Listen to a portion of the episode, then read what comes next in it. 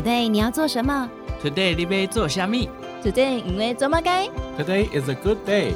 赶快跟我们一起，Today 来读册。Hello，大家好，欢迎收听 Today 来读册，我是笑鱼。其实，如果回顾历史，真的会发现很多的权利哦，都不是理所当然的。比方说呢，女性以前参政，好，甚至参与劳动的比例其实是非常低的。那同性无法结婚，甚至以前的人呢，连离婚哦都很困难哦。那这些基本人权在当时都不太普遍。当然，同性结婚也是近几年才通过。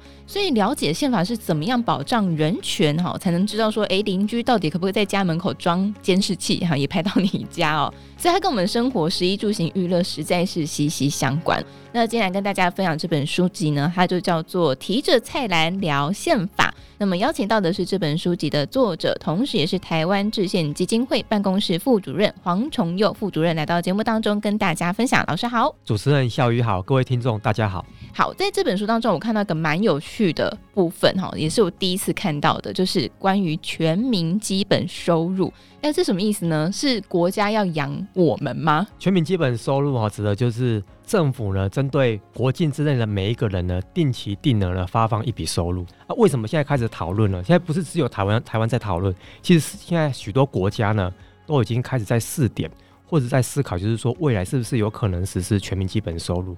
为什么？因为我们整个大环境开始有在变化，这个变化包括就是 AI 时代来临了。AI 时代来临之后呢，可能很多工作机会呢会被取代，可是政府的收入未必会减少，因为自动化之后呢，有可能政府的税收各方面会增加，但是政府又有责任去照顾人民的生活，所以呢，这些收入呢，其实有一部分就可以开始来做全民基本收入。哦，哎，这是在这样的背景下才产生的吗？还是说其实更早以前就出现？其实好几百年前就开始有一些哲学家都有提过类似的概念，可是以前大家都觉得这个不可行啊，或者是说怎么可能呢？就是说天上掉下来就是一笔钱，哇，那这样是不是就是大家都可以不用工作，就直接就是等政府发放这笔收入就可以？摆烂，嘿啊！但是实际上呢，它。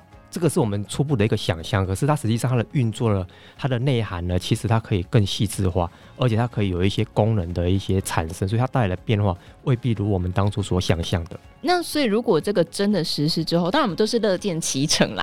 但是如果这真的实施之后，对整个社会好处是什么？其实我们可以去思考，就是说全民基本生活也没那么困难哦。其实在今年呢，哦，因为去年政府。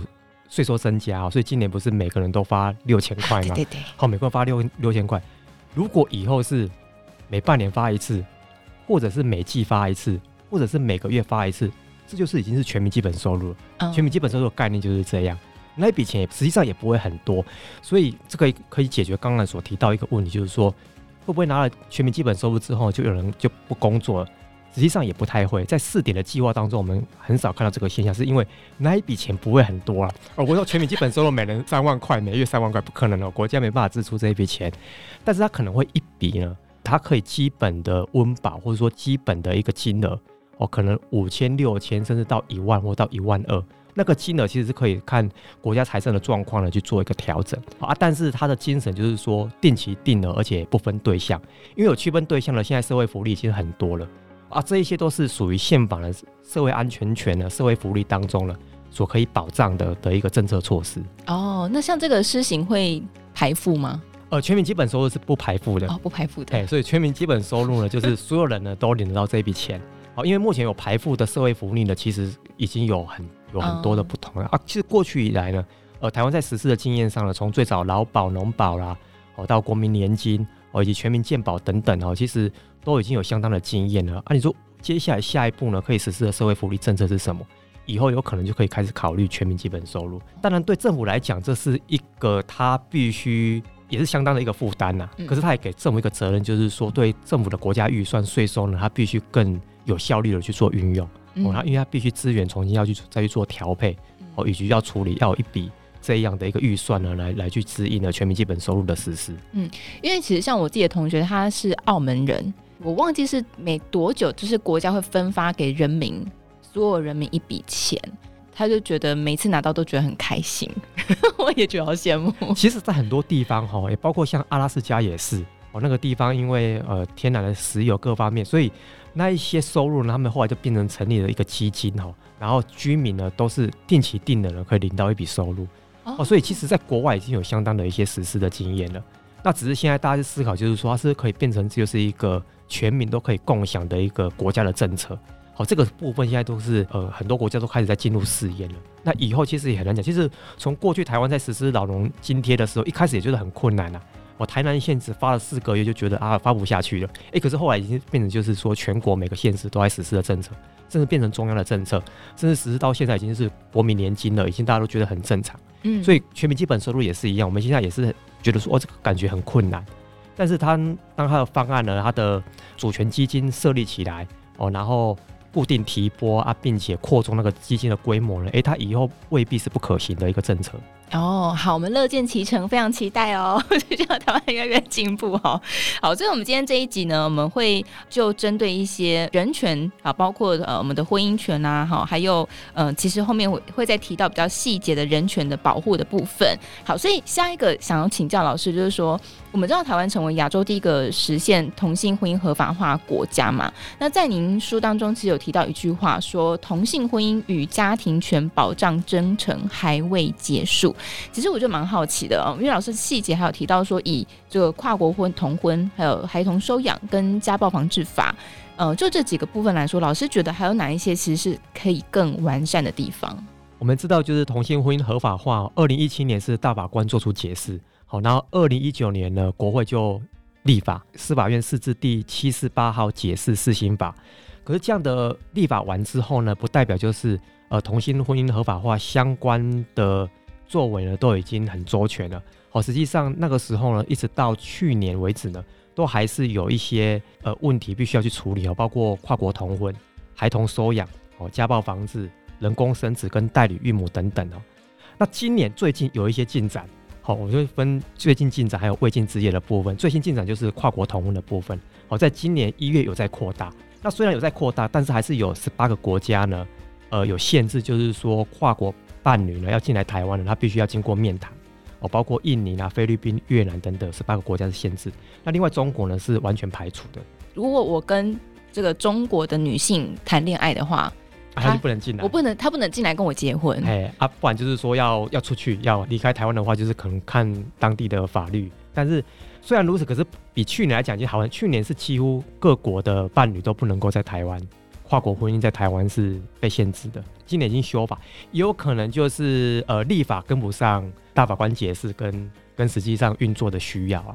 Oh. 所以这个部分其实也是有很多同志团体、人权团体一直在呼吁，还是有帮助。就是说，至少政府有积极在解决这个问题啊。所以刚刚所提到的是跨国同婚的部分，嗯，孩童收养的部分也是在今年五月的时候放宽。孩童收养这个放宽的部分内容是什么？呃，它放宽的部分现在就是同志伴侣的家庭呢可以收养孩童啊。Oh. 过去是被限制的，过去就只有是异性恋的家庭呢才能够收养，啊，现在是都可以。另外，在家暴防治的部分哦，法规也放宽了。但法规放宽的部分呢，这部分也是呃人人权团体提到，就是说还是要细致的去了解，在运作过程呢，同志的心理啊，以及隐私安危的部分呢、啊，是不是有符合这个法律保障的初衷，或者是说它实际上没办法达到求助的效果？好，这部这部分就要看说法律实行呢，是不是能够达到真正保障同志权利的一个目标。诶，但我蛮好奇，因为家暴防治法，它不管同性婚姻或者是异性恋婚姻，我们都一样是人呐、啊，所以家暴防治法可以保障异性恋婚姻，照道理来说，不是应该同志也是同样是可以？对，所以它解释上是都有保障，但是如果实际了解呃同志族群的需求，他会顾虑到就是说，如果寻求这个救助，寻求这个途径。那我是不是会曝光，或者他并不想要公开，或是说，哎、oh. 嗯，他变成说大家都知道这件事情，他会有一些实际上的一些顾虑在。Oh. 那这个部分就可能不是法律他所关照到，所以实际上在执行的时候，其实是需要去更细致的去关注到这些需求。哦，确实，因为有一些人可能他不一定有结婚，因为家暴防治法它不只保障结婚的，它也保障同居的，所以可能他的父母或是家人并不知道他是同志等等。有一些调查发现说，实际上呢，遇到一些呃家庭暴力的情形呢，很多他都选择隐忍，他是并没有寻求这个救助的途径。这个就是说，其实，在法律他实际在执行面的部分呢，他其实必须要去再去做一个更好的因应。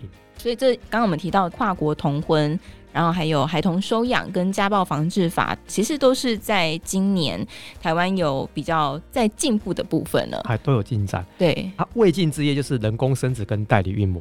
哦，人工生殖我们目前有一个人工生殖法，但是人工生殖法呢，它对于同性伴侣、单身女性，它都没有适用，它只适用了已婚的异性恋配偶。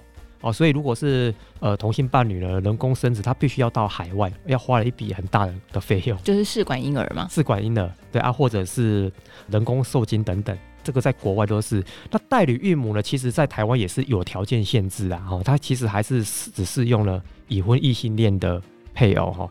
那它有条件限制，就是呃也是试管婴儿跟人工受精。那至于其他的方式呢，其实在代理孕母的部分，其实还是没有开放。啊，所以这个部分都是未尽之业，可能未来呢，必须在立法部门的部分呢，可能都还是要放宽，或者说更友善的一一个措施。我觉得这好像也跟整体的社会风气有关吗？有关，其实对，因为异性恋的部分呢，其实也不是完全都放宽哦啊，所以这个部分其实需要整体来做思考。嗯，确实。好，所以这个是呃关于这个婚姻相关的一些权利哦。那接下来我们要讨论的就是关于人权保护啊。其实，在我看老师这本书之后，才知道说原来人权保护的范围其实是蛮广泛的哦。那您分为三个层面来介绍，有自我决定，好，就是可以自行决定你的婚姻、你的生育、你的姓名等等。还有第二个就是自我保护的部分，好，就是保护你个人的自由隐私还有你的信用。第三个就是自我表现，哈，有肖像权、著作权、声音权啊等等哦。那我们来讨论的部分就是说，呃，以前呢，在过去传统习俗上有这个关于洗门风哈，就是你要惩罚做错事的人，在大街上请人吃槟榔、抽烟，哈，比较多都是讲这个婚姻相关的啦。那现代其实我们会时有所闻说，哎，要求某某人要公开登报道歉这些方式，不过这些方式其实是违法的。为什么它是违法呢？大法官说这个不行，大法官说不行，啊，这是很吊诡。大法官以前说可以。哦，所以大法官过去跟现在他呃 那个主张也不一样，但是为什么不行哈？就是呃在去年的宪法法庭的判决呢，就是说如果法院哦要求呃命令加害人呢公开道歉，比如说登报啦，或者是说在 FB 的刊登呢，这些都是违宪的。违宪的理由呢，是因为它违反了言论自由以及思想自由。也就是说，我们在宪法呢其实是很重视哈我们人民的高价值的言论啊，我们的意见，我们的价值立场。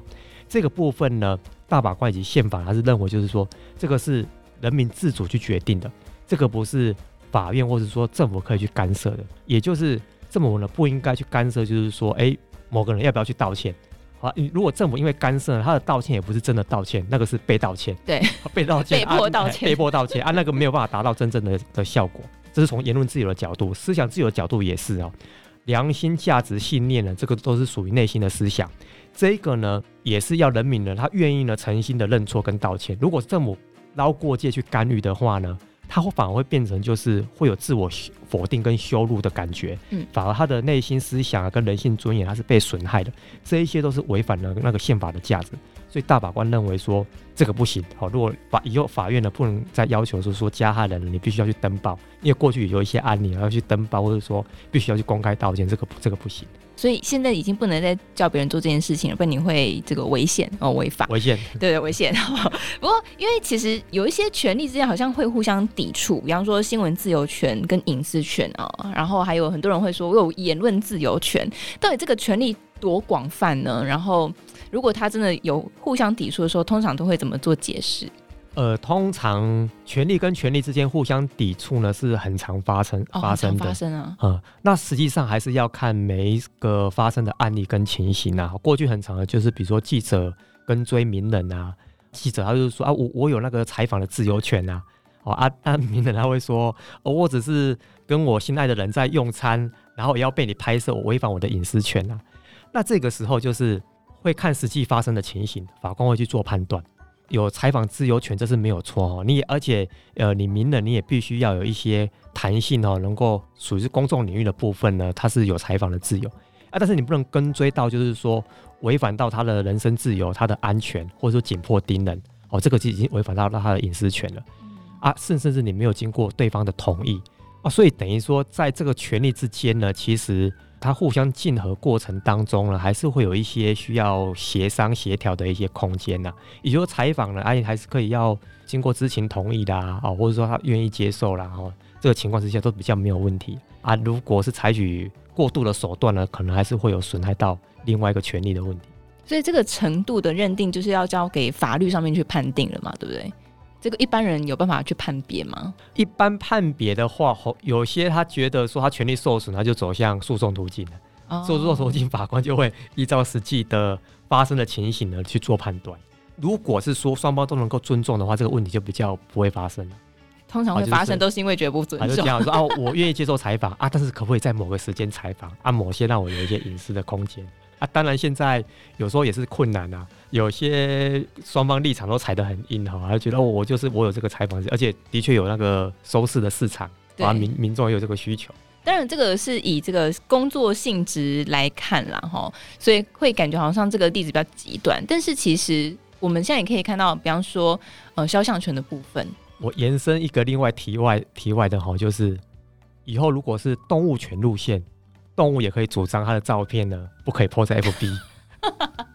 还好动物不会讲话。啊，当然有人会问说，有人说啊，你怎么知道他同不同意？对啊，啊，这这个是另外一个层面的问题，也就是说，不能够随便把他的照片 po 在 FB，因为他有他的肖像权。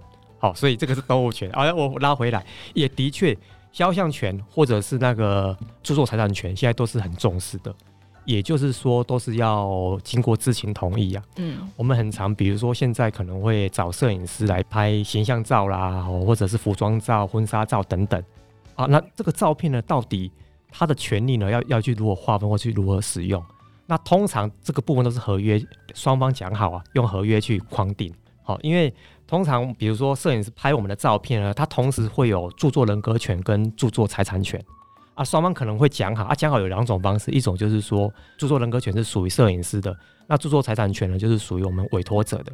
我们委托者呢可以任意的去使用啊，但是摄影师他可能可以要求就是说，哎呀，在使用的时候呢，可不可以可以标示，因为他有著作人格权，他可以标示说摄影者是谁啊，而且就会标示说啊，这这是我照片，可是我会标示啊，摄影者是谁啊，这是一种啊，另外一种就是。完全买断了啊，就是干脆呢，委托者呢把摄影师的著作人格权、著作财产权全部买下来，嗯啊，但是就是会比较贵，花一笔钱啊，但是摄影师他就不能使用，就是完全委托者呢他可以任意的去运用。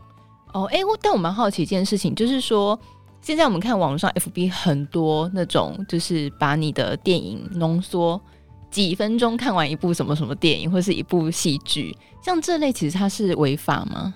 实际上要看它使用的程度。那很多现在其实他走在那个边缘，或者说，因为呃很多他其实他已经有研究到那个法律的界限了。哦。呃，他可能他可以从他看完之后，他是重新用他的观点重新去去评价。对。啊啊，然后对于里面的素材，他可能他没有去公开，或者是说他谨慎的去使用。那在合理的范围之内呢，其实都都是著作呃著作权法里面呢所允许的。哦，所以还是有允许一个。比例有允许一个比例，还要比如说完全是禁止的啊。当然这个部分就还是有一个界限在啦。比如说很常会争执的就是啊，什么叫做合理范围？对啊，好，是合理范围啊，那个界限、那框架到底是到哪个地方？这个常常就是引发争执的地方。那最保险的其实就是说有智慧对方啊，获得同意是最安全的。很多著著作财产权哦，著作权的问题哦，其实都是发生在这个地方，而、嗯、就是说哦，我没有告知你的情况，我就直接使用了。有告知的情况，其实通常大概都没有问题。嗯，都没有有告知的话，通常大大部分有些都，如果他有他的顾虑，他会提出啊，这部分哪些可以用，哪些不要用，或是用的时候怎么用，双方讲好都没有问题。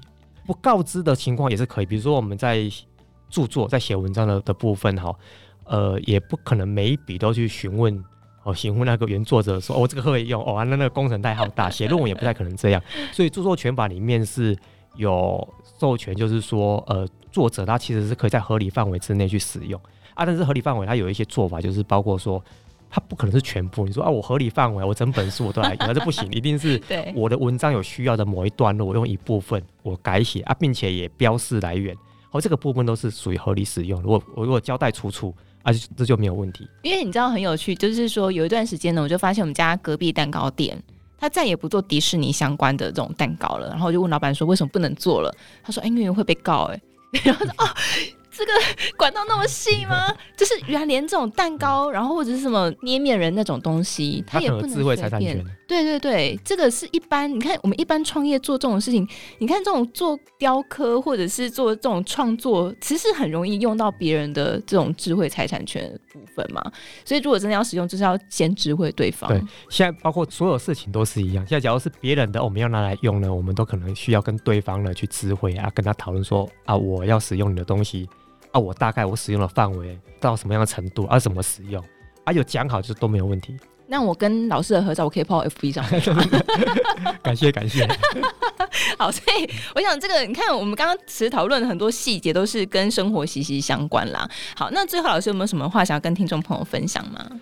呃，基本人权呢是跟我们食衣住行哈娱乐是密切联系、密切相关的哈，所以认识宪法呢，其实就是认识我们的基本人权。能够让我们有过更理想的生活。嗯，真的好，所以我们希望我们这个。世界大同，有一天可以实现它哦。好，当然重点就是说，我们每个人的呃，食衣住行各方面的权利都可以被保障，然后都可以在这当中呢过很开心跟充满丰盛的生活。好，那么今天来跟大家分享这本书籍呢，就叫做《提着菜篮聊宪法》。那么也再次感谢这本书籍的作者，同时也是台湾制宪基金会办公室副主任黄崇佑副主任来到节目当中跟大家分享。谢谢老师，谢谢夏雨，谢谢各位听众。好想请毛利小姐帮我问理财问题哦。听完 Today 来读册，好希望分享学习心得哦。我想跟主持人互动，要怎么联络啊？编辑室好好说的报道太棒了，我也想回馈耶。这些也有你的心声吗？我们听到了，欢迎加入金州大耳朵 Podcast 粉丝专属社群平台，只要点击资讯栏连结并输入昵称，就能马上互动。我们等你哦。